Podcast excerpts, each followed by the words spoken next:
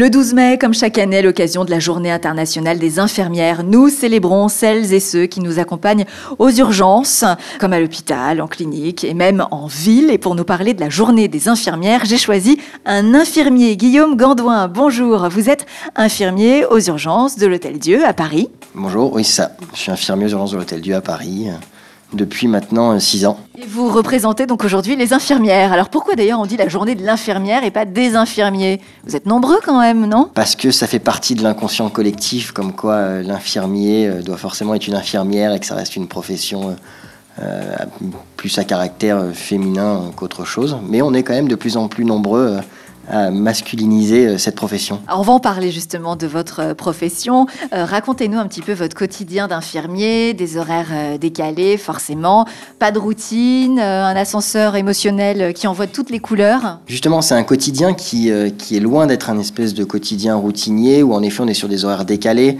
avec des possibilités de travailler de nuit, on a des possibilités d'être du matin, ce qu'on appelle, ou d'après-midi, avec des 7h-14h ou des 14h-21h, on travaille un week-end on n'a pas de jour férié.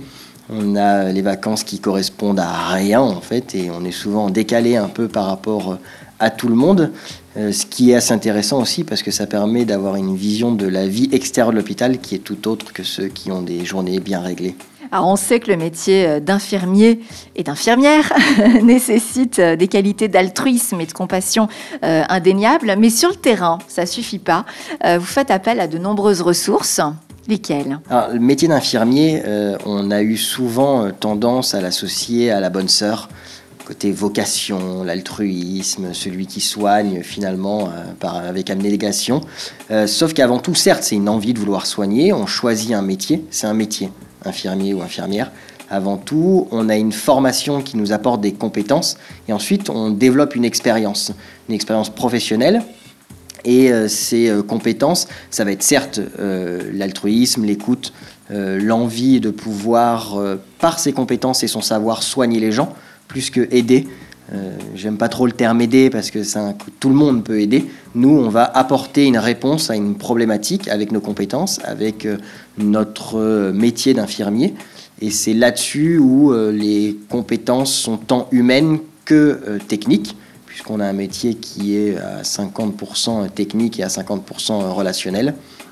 C'est là où est l'intérêt justement de ce métier. Alors quand vous dites technique, par exemple, qu'est-ce que ça peut, qu'est-ce que ça peut être pour nous qui ne connaissons rien? Racontez-nous. Ben, si vous avez une prise de sang à faire, c'est moi qui vais avoir la joie de vous la faire. Ça va être les prises de constante avec la tension. On va poser des perfusions, préparer les médicaments, mettre des sondes urinaires par exemple, euh, participer à tous les gestes de réanimation. Ça va être euh, aussi euh, la toilette du patient pour l'aide à la personne au quotidien.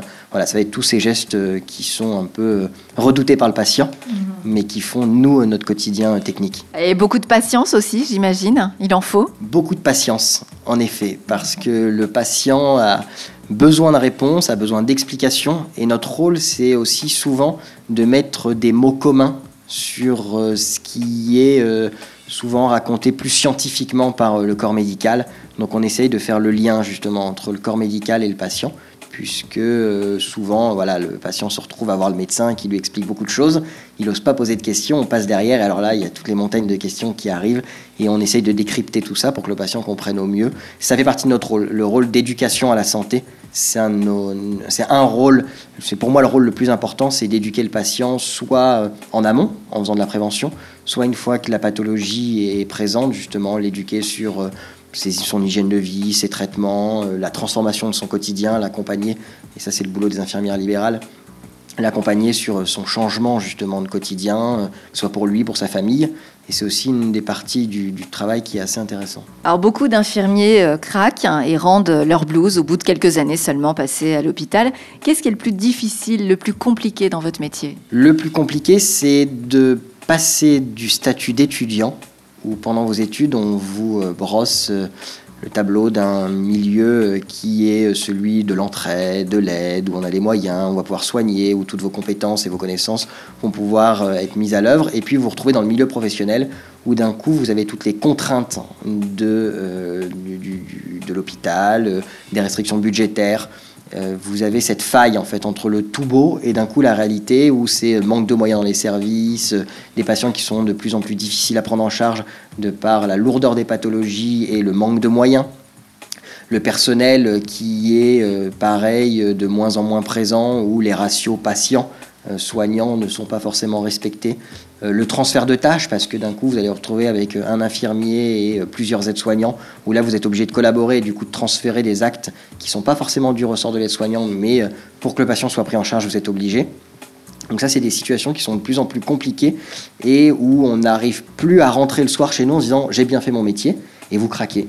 Et vous craquez parce que justement, on n'est pas des bonnes sœurs et qu'on n'a pas cette espèce de vocation où on va tout donner, parce qu'on a aussi nos vies privées à préserver. Et c'est là où, on craque à un moment, où on se rend compte justement qu'on n'arrive plus à faire son travail correctement. Donc le burn-out euh, est aussi chez euh, les infirmiers, euh, pas seulement chez les médecins, les chirurgiens dont on parle beaucoup C'est vrai qu'on parle beaucoup des médecins, des chirurgiens qui ont une pression déjà de base hein, de par leur métier.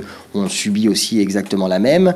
On était un peu préservé parce que c'est vrai qu'on était moins attaqué quand il y avait des fautes. Donc on, avait déjà quand même encore un peu la sécurité, on était protégé par, par l'institution. Aujourd'hui, on l'est de moins en moins, on est de plus en plus attaqué. On a environ 25% des infirmières qui euh, touchent euh, le burn-out de plus ou moins forte intensité. Et puis voilà, la durée de vie de l'infirmière, c'est 10 ans. Donc au bout de 10 ans, une infirmière, euh, la plupart, ont soit un changement de cap radical, donc elles partent faire une formation et elles changent complètement de métier, ou ils changent complètement de métier, et, ou alors elles évoluent au sein de l'hôpital avec d'autres types de postes, d'encadrement, de direction de soins, mais qui ne sont plus en contact avec les patients. Il y a des gens qui, ne, au d'un certain temps, n'arrivent plus à avoir de patients, n'arrivent plus à les toucher, n'arrivent plus à leur parler, et sont dans un complet euh, désespoir. C'est même un gros blocage, là, du coup, en fait. Hein. C'est un gros blocage. C'est des gens qui se mettent en arrêt maladie constamment, c'est des gens qui n'arrivent plus à pouvoir euh, faire les soins correctement, qui euh, deviennent dangereux tant pour eux-mêmes que pour les patients.